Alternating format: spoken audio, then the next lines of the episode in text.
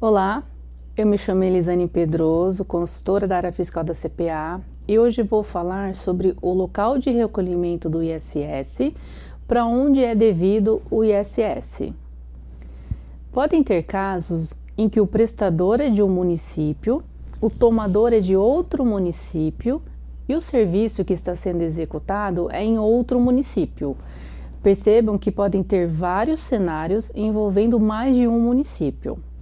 Conforme o artigo 3 da Lei Complementar 116 de 2003, o serviço considera-se prestado e o imposto devido no local do estabelecimento do prestador, ou, na falta do estabelecimento, no local do domicílio do prestador, exceto nas hipóteses previstas nos incisos 1 a 25, quando o imposto ele será devido no local.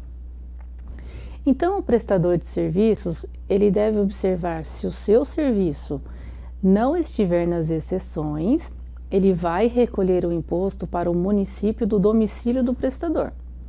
Mas se o seu serviço estiver nos incisos, ele vai recolher o imposto para o local indicado nas exceções. Assim, quando tem um cenário em que há mais de um município envolvido, sempre fica dúvida para onde será devido o imposto.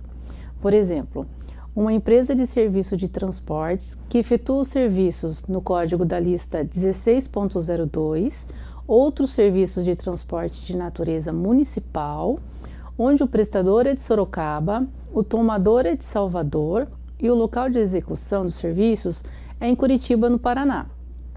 O imposto ele será devido para o local do prestador, para o município do tomador ou para o município onde está sendo executado o serviço. O imposto não será devido nem para Sorocaba e nem para Salvador.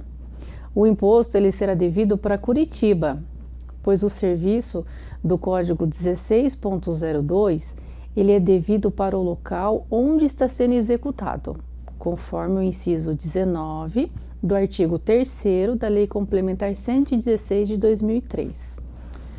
Então, o prestador ele deve ficar atento a três passos. Primeiro passo: identificar se o seu serviço prestado ele está na lista anexa à Lei Complementar 116 de 2003.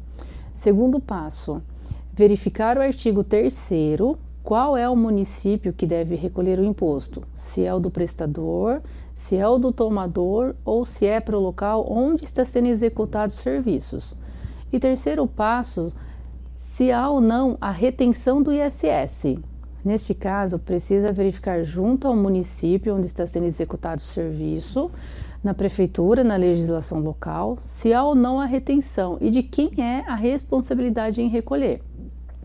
Para mais informações sobre o ISS, você encontra na Lei Complementar 116 de 2003. Esse foi nosso assunto de hoje. Muito obrigada e até a próxima.